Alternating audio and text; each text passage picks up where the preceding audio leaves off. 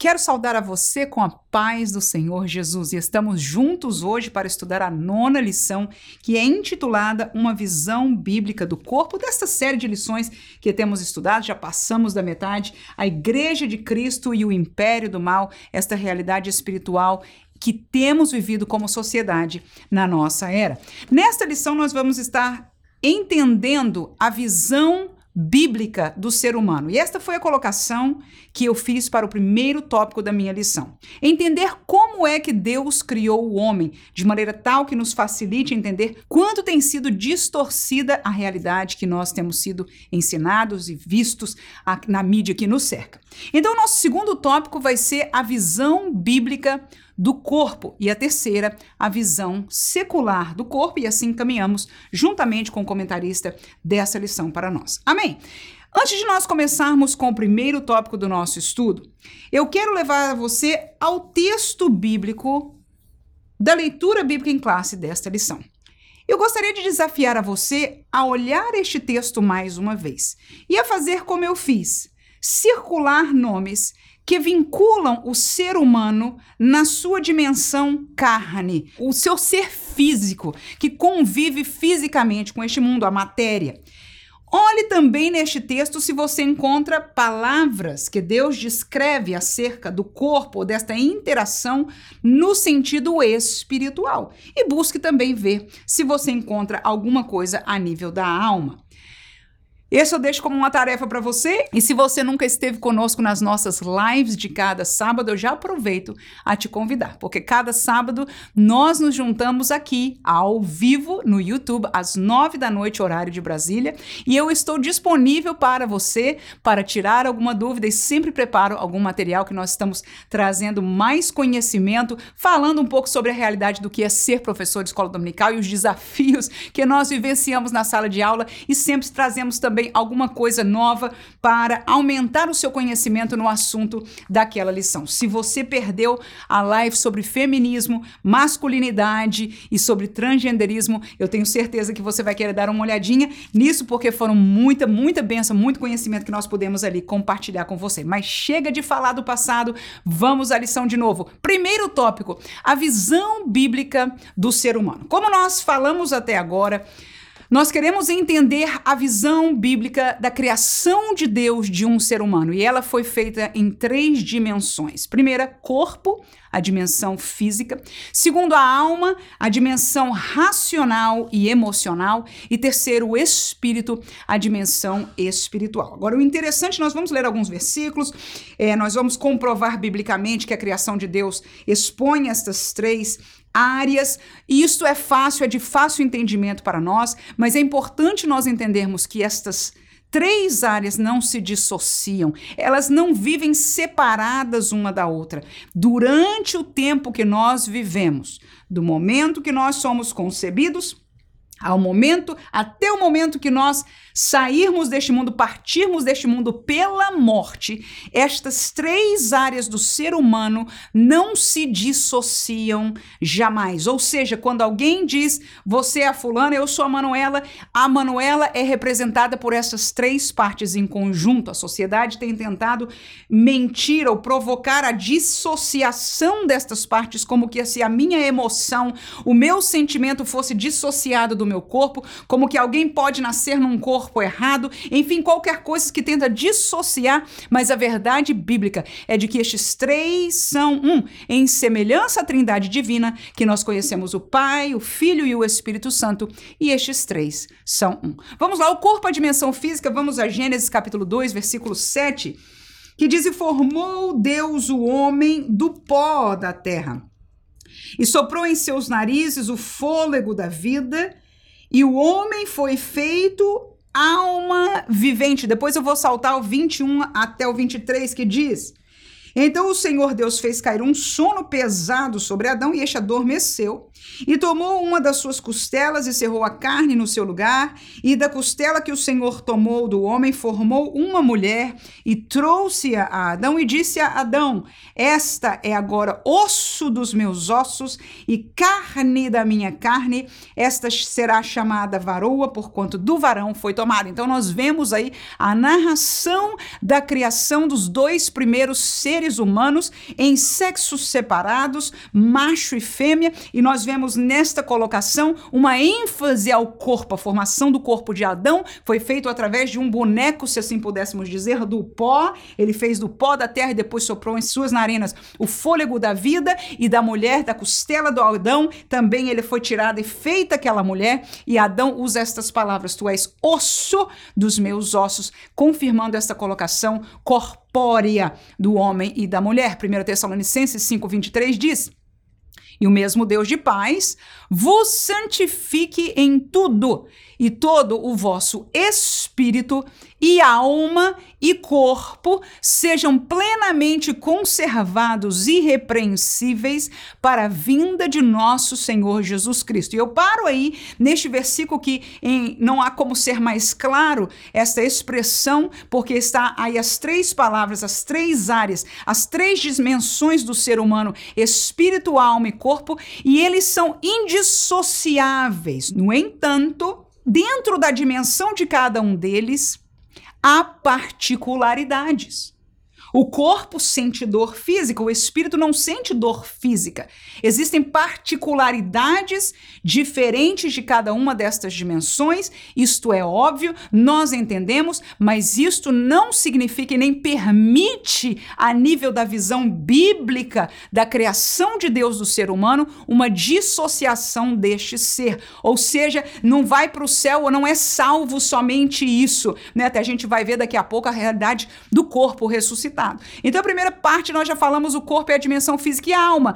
A alma é a dimensão racional e emocional, aonde a gente pensa e aonde a gente sente. Ezequiel 18 e 4. Eis que todas as almas são minhas, como a alma do Pai, também a alma do Filho é minha. A alma que pecar, essa morrerá. Veja uma palavra do profeta Ezequiel falando que a alma peca. Cada um, seja o pai, seja o filho, porque na alma é onde você concebe o pecado, aonde você é tentado. Há pecados que nós sentimos a tentação na carne, mas ele tem que ser entendido Aleluia. A gente tem que entender a carne sozinha. Se você tirar a alma do ser humano, não entende nada, a reação é processada pelo cérebro, pelo raciocínio, ela é casada com a emoção do homem e é nesta estrutura que nós conhecemos a lei de Deus, por exemplo, é nessa hora que nós dizemos para a tentação: Não quero saber de ti, porque a palavra de Deus me diz que eu não posso tocar aí. Faz sentido?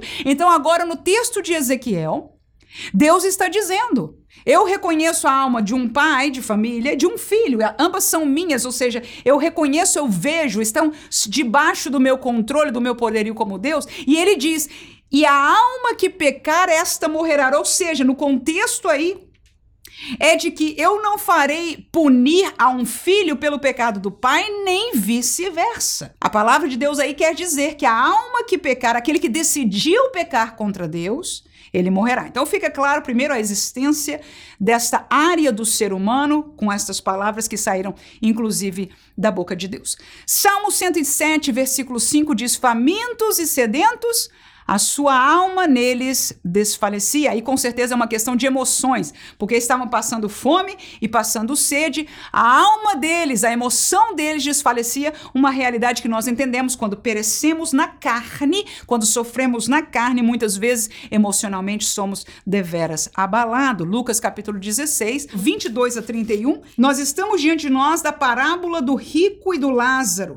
E vamos somente começar, os irmãos com certeza conhecem esse texto, diz que a aconteceu que o mendigo morreu e foi levado pelos anjos para o seio de Abraão, e morreu também o rico e foi sepultado. E no Hades, o rico, né, ergueu os olhos, estando em tormentos, e viu ao longe Abraão e Lázaro no seu seio. E clamando, disse: Pai Abraão, tem misericórdia de mim, manda Lázaro que molhe na água ponta de seu dedo e me refresque a língua, porque estou atormentado nesta chama. Disse, porém, Abraão, filho, lembra-te que recebeste os teus bens em vida, Lázaro somente os males. Agora este é consolado, tu atormentado. Além disso, está posto um grande abismo entre vós, não há como passar de lá para cá. Versículo 27, ele diz: Eu rogo então que mandes a casa do meu pai a ele, porque eu tenho cinco irmãos, para que dê testemunho, para que não venham para esse tormento. Versículo 29 disse-lhe Abraão: Eles têm Moisés e os profetas, que os ouçam.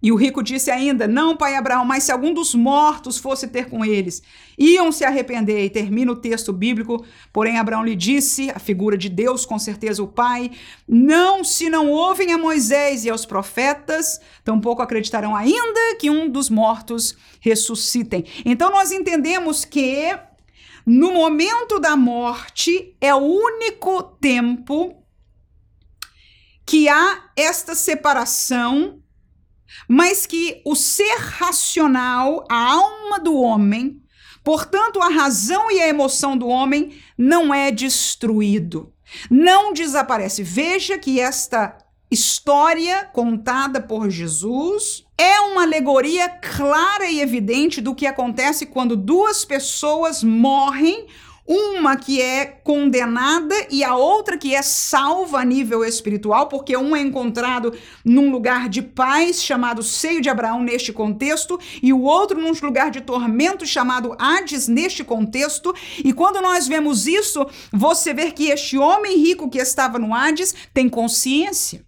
Não só tem consciência do sofrimento, é, aparentemente físico de tormento, eu imagino físico e de alma, não posso 100% falar o que está acontecendo aqui, mas suficiente para ele chamar aquele lugar de tormento, a ponto de que quando ele não consegue, veja que ele parece ter sede, porque ele pede água para Lázaro trazer na sua boca. Agora, não só o entendimento do raciocínio da emoção é tão claro, que o pedido seguinte dele foi pela família, já que não há como resolver mais a situação que eu estou aqui. A lógica era tão clara que ele diz: permita que ele vá, veja a minha família, para que não acabem neste lugar. Então, nós vemos evidenciado claramente que primeiro é que este ser, que hoje nós temos um nome aqui, talvez você seja José, seja Fátima, seja Manuela, seja qual for seu nome, esta pessoa, aleluia, é uma junção destas três partes corpo, alma e espírito. E desta maneira se permanecerá. E você vê aí claramente que o corpo, ele vai um dia perecer, mas ele ainda, como nós vamos ver no próximo tópico, ele vai se juntar de volta também para juízo diante de Deus. Glória ao Senhor por isso. Então ele não é desperdiçado, mesmo que a gente entenda que a princípio ele vai perecer e vai é, se desfazer. Mas veja que na morte, este texto evidencia a vida da alma alma deste ser racional e emocional e que é totalmente consciente. Terceiro, o espírito é a dimensão espiritual. Zacarias 12, 1, texto diz: peso da palavra do Senhor sobre Israel. Fala o Senhor, o que estende o céu, que funda a terra e que forma o espírito do homem dentro dele. Tá aí. Deus é quem forma o espírito do homem. E que coisa linda pensar nisso, né, irmãos? Quando um ser humano, aquelas células que alguns chamam de dejeto, de coisa só da natureza e biológica, em algum momento o Espírito é Deus quem dá. Isto é um entendimento glorioso, mas qualquer um, até ateu, tem que entender. Aleluia! O que, irmãos? A biologia não pode formar espírito. Estão tentando até hoje provar que um corpo físico, uma célula pode ser formada por minerais e vapores, enfim, o que seja que a química, o entendimento deles. Não conseguiram até hoje, mas estão tentando ainda provar. Na intenção de provar que um corpo vivo possa ser formado pela própria natureza. Mas a minha pergunta é: quem pode formar o espírito de um homem? Ninguém. Deus foi aquele, conforme lemos aí mais uma vez, quem forma o espírito do homem. 1 Coríntios 2 e 11. Porque qual dos homens sabe as coisas do homem, senão o espírito do homem que nele está? Assim também ninguém sabe as coisas de Deus, senão o Espírito de Deus. Eclesiastes 12, 7. E o pó volte à terra como o era, e o Espírito volte a Deus que o deu. Ora, veja que neste versículo, esta tricotomia do homem, ela é dividida em duas partes somente. Porque a Bíblia não é um livro de ciência, a Bíblia não é um livro que tem que provar todas as coisas, é para nós entendermos e conhecermos a palavra de Deus, a vontade de Deus, o poder de Deus, o plano de Deus, o que Deus fez e o que ele vai fazer. Amém? E neste texto, portanto, nós vemos claramente a evidência sobre o fim da vida de um homem na terra e o pó que, ou seja, o corpo que é perecível, que apodrece, que vira pó, né? Até os ossos demora muito tempo, mas vão pouco a pouco se desfazendo, volta à terra que o deu, como era, e o espírito volta ao poderio de Deus. Nem todo o espírito volta a Deus no sentido de ir morar com Deus para sempre, senão o resto da Bíblia seria mentirosa, e não é. Mas o espírito volta ao poderio de Deus que o deu Deus. Nós acabamos de ler em Zacarias. Deus foi aquele que deu o espírito ao homem. Portanto, ele tem jurisprudência sobre o espírito do homem. Agora, quando esta dissociação no momento da morte acontece, veja onde é que a alma, o sentimento e o pensamento do homem se ajunta. É com o corpo que perece na terra ou com o espírito que vai para um lugar, nesta parábola que nós vemos, seio de Abraão e Hades. Isso teologicamente nós não vamos passar disso porque não é assunto da nossa aula. Mas, ou seja, o espírito vai para um lugar espiritual debaixo do controle de Deus, da jurisdição de Deus, e é clara a jurisdição que a gente viu ali Abraão dizendo: não pode, ou pode, isso acontece, isso não acontece. Lembra disso? Então, há uma jurisdição de Deus sobre esta alma. Agora, nós, quando lemos o texto, descobrimos que este espírito que está agora baixo o juízo de Deus, seja para absorção eterna e alegria eterna e gozo eterno ou condenação eterna, você percebeu claramente nas palavras de Lázaro que a alma está junto. Então, nesta separação temporária, o espírito e a alma se mantêm juntos, portanto, há uma consciência do ser espiritual diante de Deus, um lugar para onde se vai, e mais na frente, como nós vamos conhecer no trono branco, aqueles que não foram ressuscitados primeiro, nós vamos falar ainda um pouco mais disso para fechar este assunto, mas para não nos deixar ao léu, o corpo de todo ser humano haverá de ser ressuscitado num momento da história bíblica que está no futuro adiante de nós, mas que está escrita no Apocalipse, chamada trono branco. Portanto, vamos ao nosso segundo tópico. Primeiro, terminamos reconhecendo que a visão bíblica do ser humano é de um ser total. Por isso, ele é tricotômico, corpo, alma e espírito, e enquanto vivemos nesta terra, ele não é dissociável, não se separa. Este corpo aí, este corpo aqui, sou eu, é você. Esta alma aqui, esta alma aqui, aí é a sua e é a minha. O meu espírito e o seu espírito, estes três são um só, e eu que levo o nome de Manuela, esta sou eu. Amém? Segundo, a visão bíblica do corpo. Vamos dividir em três tópicos.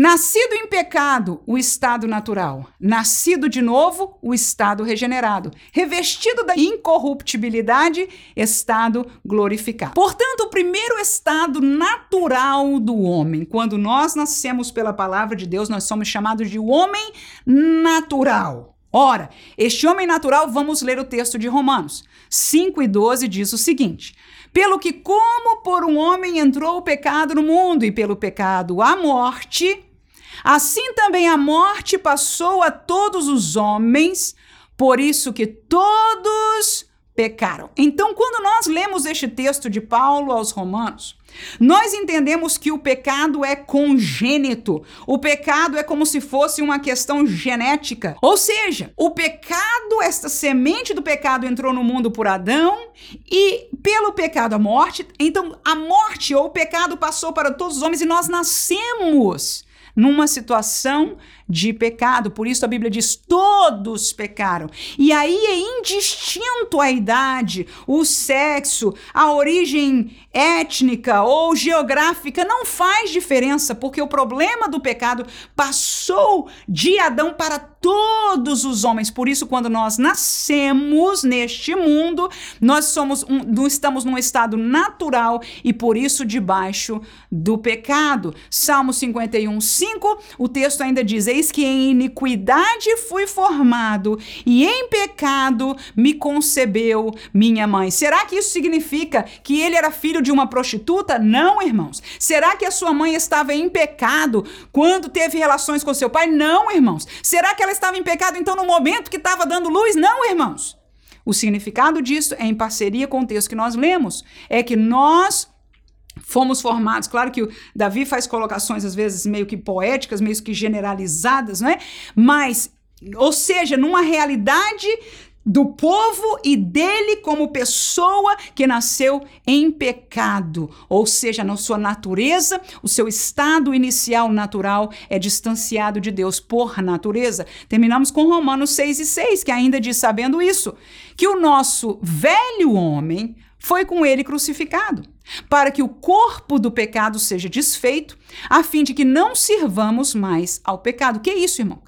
Quando a gente nasce de novo, nós tornamos um novo homem, ok? Um novo homem, segundo a colocação paulina aí de Romanos, é um homem nascido de novo. Lembra que Jesus falou para Nicodemos, é necessário o quê? Nascer de novo, isso. Então, este nascimento, Nicodemos ficou perguntando se era para voltar para a barriga da mãe. Ele disse: não, não, não, não. Aquele que não nascer da água e do espírito. Ou seja, havia um, um nascimento espiritual. Isso é nascer de novo. Ora, se nascer um novo homem, há um velho homem. E aí Paulo está dizendo: este velho homem foi crucificado para que este corpo do velho homem do pecado seja desfeito, a fim de que não sirvamos ao pecado. Então, isto mostra que o homem natural é nascido no pecado, mas existe um poder, existe um novo nascimento que, ao efetivar-se em nós, vai crucificar e desfazer este antigo corpo. Amém? Claro que neste sentido nós estamos falando de uma transformação, de uma existência, de, uma, de um fato espiritual e não físico.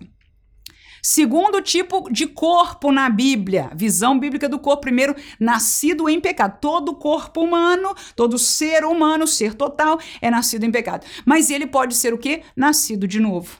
É isso que nós estamos falando. Qual é esse estado? Ele já não é o estado natural.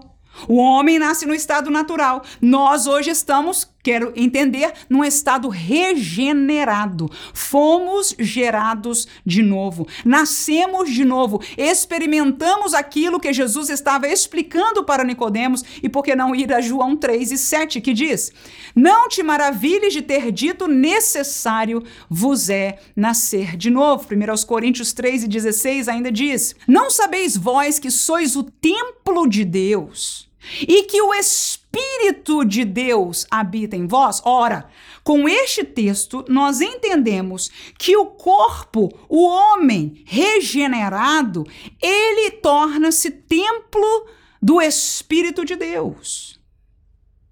O homem natural não tem comunhão com o Espírito, ele é morto espiritualmente, separado do Espírito de Deus, está em pecado. Aquele que aceita Jesus pela fé e recebe a sua salvação, uma dos milagres que acontece no momento que nós somos salvos é este, de que o Espírito de Deus vem habitar em nós, no lugar onde está o Espírito do homem. Eu não sei explicar isso com palavras científicas e ninguém o sabe, aleluia, mas o fato é que habita agora em mim, salva o Espírito Santo de Deus. E nós que vivemos esta realidade sabemos como se sente, o que acontece, aleluia, e que bênção é ter o Espírito Santo de Deus vivendo em nós. Mas veja, o ser total está unido, aleluia. Este corpo agora que do lado de fora continua se degenerando do mesmo jeito, eu queria voltar para trás na idade, né? Muita gente está gastando tudo que pode, procurando todas as coisas para voltar para trás na sua pele. Não vai adiantar muita coisa. Pode se tentar. O corpo ainda vai degenerar. Aleluia. No entanto, este corpo que vai caminhando a naturalidade dele. Ele tem um ser espiritual, alma e espírito que não envelhecem. Aleluia. E este ser espiritual que nasceu apartado de Deus, agora recebe a presença de Deus habitando dentro dele. E este é o chamado um estado regenerado. Eu termino com 1 Pedro capítulo 1, versículo 23, que diz: "Sendo de novo gerados, não da semente corruptível, mas da incorruptível, pela palavra de Deus viva e que permanece para sempre." Então nós somos gerados de novo pela palavra de Deus. Lembra-se da água e do espírito? A água é o símbolo neste caso da palavra de Deus e a presença do espírito Espírito de Deus, essa transformação, este novo nascimento que acontece conosco. Terceiro e último, revestido da incorruptibilidade, ou seja, o ser humano, agora que nós estamos acompanhando o caminho do salvo, ele vai ser revestido um dia da incorruptibilidade. E é um estado que a Bíblia chama de estado glorificado. Quando isso acontecer, o nosso corpo, que é corruptível, este corpo aqui, se eu estiver viva, a palavra de Deus diz que eu serei transformada. Num abrir e fechar de olhos, eu serei transformada e o meu corpo será glorificado nesta transformação. Se eu já tiver morrido, então haverá a ressurreição deste corpo, aleluia, e ele será então re revestido desta incorruptibilidade e será este corpo glorioso, porque nem as carnes nem o sangue herdam o céu, mas este corpo glorificado é que poderá entrar lá, mas não será outro, aleluia aleluia, será aquele que foi dado a esta pessoa aqui que Deus criou. Glória a Deus por isso. 1 Coríntios 15, 44 diz: Semeia-se o corpo animal, ressuscitará corpo espiritual.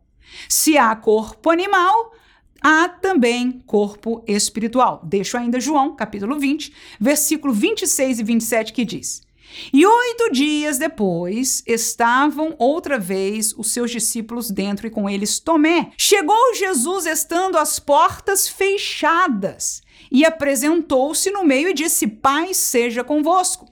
Disse depois a Tomé: Põe aqui o teu dedo e vê as minhas mãos. Chega a tua mão e põe-na no meu lado, e não sejas incrédulo, mas crente. O que aconteceu? Já havia notícia que Jesus tinha sido ressuscitado e já se falou do assunto entre os discípulos, mas Tomé não creu. E de repente, nesta cena que é recontada pelo apóstolo João, então estavam todos reunidos e desta vez estava Tomé junto, quando de repente Jesus aparece no meio deles. E o detalhe que o que escreveu o evangelho coloca muito claro é que as portas estavam fechadas. Então nós aprendemos por este texto alguns detalhes daquilo que Deus propõe para o corpo glorioso, este corpo num estado glorificado. Ou seja, as leis da física, pelo jeito, não retém, não detém a essência ou a aparência ou aquilo que rege este corpo mais. Porque senão ele não entraria num lugar fechado de, de outra maneira. No entanto, você vê nesta colocação Jesus, inclusive, mostrando marcas Segunda coisa, propondo que o tocasse, ele não chegou a tocar. Mas eu ainda me lembro de um outro texto de Jesus depois de ressuscitado, indo comer com os seus discípulos. Será que há necessidade dele alimentar-se? Claro que não. Mas ele comeu com os seus discípulos aí. Então, nós com isso entendemos, temos algumas dicas do que é a realidade do corpo glorificado. Mas, sobremaneira, temos que entender que ele não vem a esta é, a este estado, na verdade, para estar aqui. Houve um propósito de Deus para que Jesus aparecera depois de ressurreto e estiver aqui, não é? Nós vemos ah, passagens como essa na Bíblia Sagrada, mas o corpo glorificado é para entrar e habitar no céu para sempre. Ora, terminaremos esta classe com a visão secular do corpo, ou seja, aqueles que não tomam o ensino de Deus sobre o que é o ser humano, propósito do ser humano, enfim, o que diz as Sagradas Escrituras. Então, o mundo secular, que somente entende o que a ciência e os seus olhos possam ver, como é que eles veem, têm visto e nos têm apresentado a realidade do nosso corpo? Primeiro, uma visão propagada, qual era? Valioso e livre. Segundo, uma visão deformada, servos dos prazeres. E terceiro, uma visão inferida, inferior e mutilável. Primeiro que tudo, parte das pessoas colocam o corpo numa visão que eles propagam muito e diz: olha, o meu corpo, o valor do meu corpo é que é livre, né? É isso que se fala em relação ao aborto, é isso que fala no transgenderismo e tantas outras coisas dos prazeres da vida. O que vale para nós, o meu corpo é valioso porque eu faço dele o que eu quero. Nós somos livres.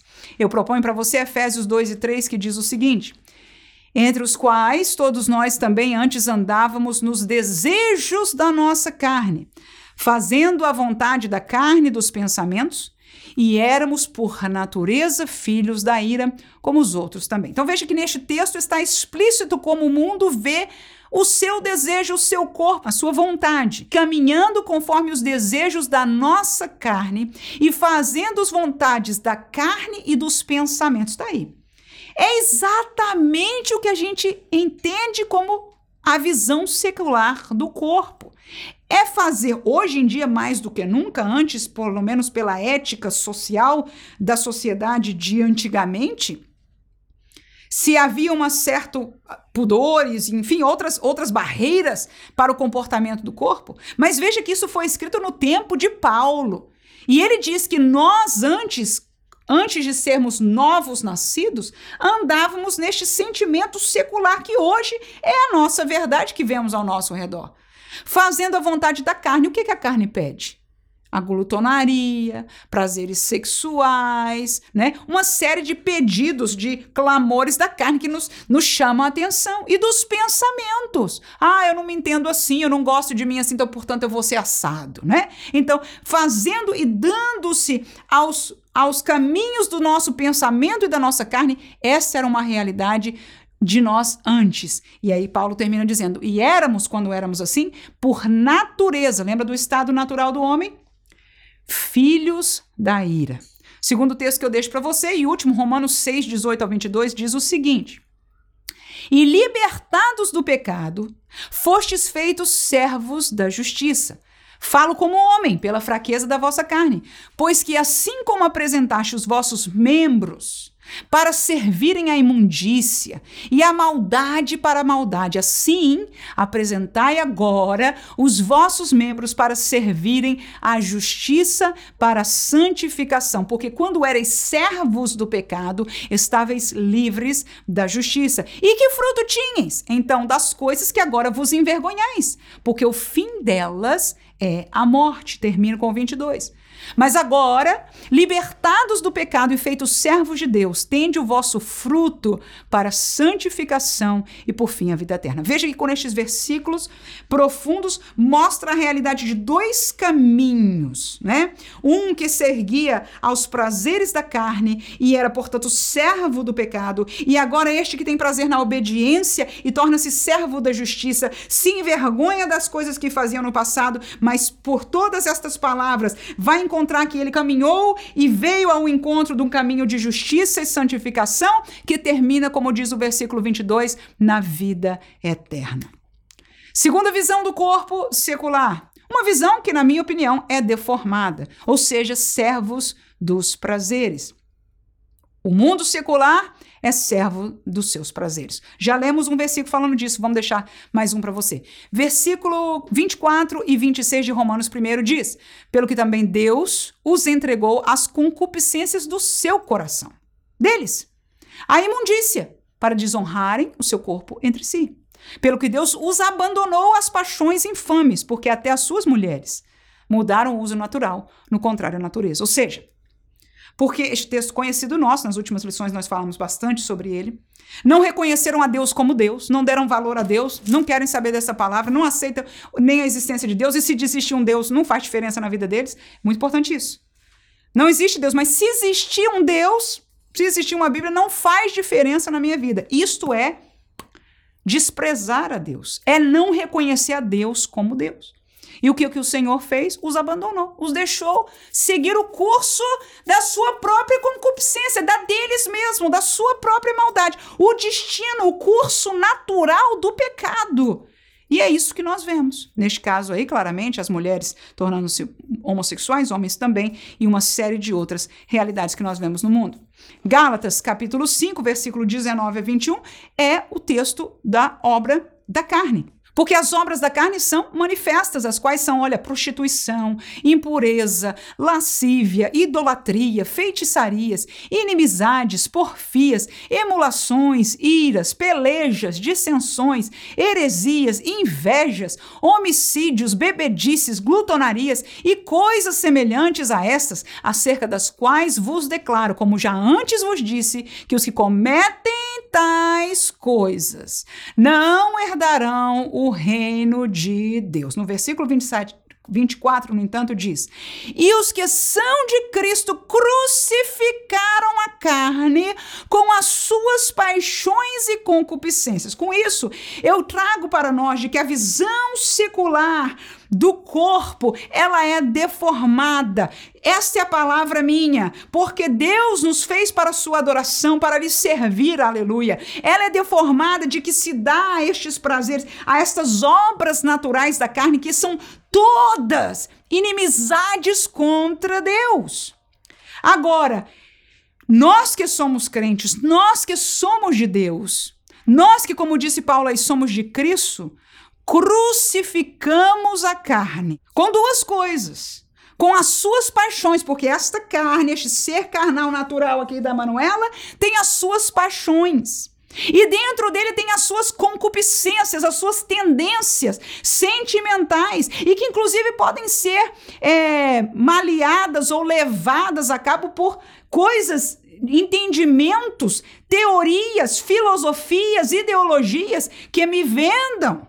E quando eu abro os meus ouvidos físicos, ele vai entrar até a dimensão da alma. E se até aí eu não filtrar com a palavra, ela vai entrar mais além e pode afetar a minha vida espiritual. E por isso muitos estão dentro das igrejas, dentro supostamente do evangelho, mas já foram atingidos e agora as suas paixões e as suas concupiscências não estão mais crucificadas com Cristo, não, pelo contrário, elas estão adiante deles e nós estamos, portanto, essas pessoas agindo como o antigo homem que tem estas paixões como adiante da sua vida e não como algo do passado. Que Deus nos guarde em nome de Jesus. Termino dizendo que a visão secular do corpo é uma visão inferior e mutilável. Esta visão, ela não é clara. Não é que todo mundo sai na rádio ou na internet, nas mídias sociais dizendo o meu corpo não presta para nada. Ninguém diz isso. No entanto, nós escutamos essa mensagem é uma mensagem inferida, ou seja, nós escutamos por trás dela e entendemos o que quer dizer. Se alguém diz para si que eu nasci no corpo errado, o que, que isso quer dizer? Então eu tenho que trocar, operar o meu corpo, uma série de realidades, mutilar o meu corpo porque eu nasci no corpo errado. Então, quando a gente ler isso com outra ótica, nós entendemos que o corpo dessa pessoa tem uma dimensão inferior e mutilável. Ou seja, um valor, irmão, se alguém tem um valor por uma vida no lugar normal, como nós aprendemos, como nós vivemos, não se faz isso. Uma pessoa normal só opera, só arranca se está podre e não tem como viver com aquilo. Se um apêndice apodreceu e só se vive se tirá-lo, se não em alguns questão de horas, né? Eu penso que apendicite é uma dessas enfermidades que não, se não tirar rápido a pessoa perece mesmo. É diferente né? Então essa pessoa na verdade está cuidando do corpo. Mas mutilar somente por esta por este sentimento me parece uma visão muito in, colocando o corpo num lugar muito inferior. Levo você a Levítico capítulo 18, versículo 21, que diz: "E da tua semente não darás para fazer passar pelo fogo perante Moloque. E não profanarás o nome do Senhor teu Deus. Eu sou o Senhor." Que é isso? Deus não permitia que os filhos do povo de Israel passasse pelo fogo, fosse oferecido, sofresse o dano da morte. Aleluia! E muitos hoje podem não estar morrendo na mesma hora que são operados, na mesma hora que são aconselhados para vai adiante, é isso mesmo, esse é o melhor para você, dizem os psicólogos, dizem os professores, dizem os cientistas. É o melhor para você. Mas dias, meses, anos depois, muitos deles estão se suicidando. E o Senhor diz: Não seja assim no meio do meu povo. Termino com 1 Reis 18 e 28 que diz: E eles clamavam a grandes vozes e se retalhavam com facas e com lancetas, conforme o seu costume, até derramarem sangue sobre si. Estes eram os profetas de Baal. Que Baal, Satanás e todo o império das trevas não tem problema de mutilar, não tem problema de ver os seus seguidores sofrendo e, em verdade, se mutilando. Não é nem uma perseguição, não.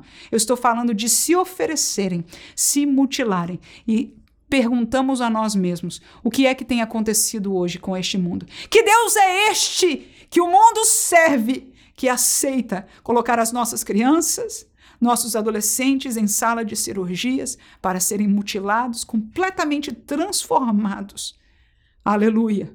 Enganados de encontrarem ali a solução, e digo enganados não por minha palavra, mas pelo que eu tenho ouvido e lido de muitos deles, reportados aqui nos Estados Unidos, onde eu moro, dia após outro, caso após caso, caem na real, tempos depois, meses depois, glória a Jesus, dizendo: Eu fui enganado.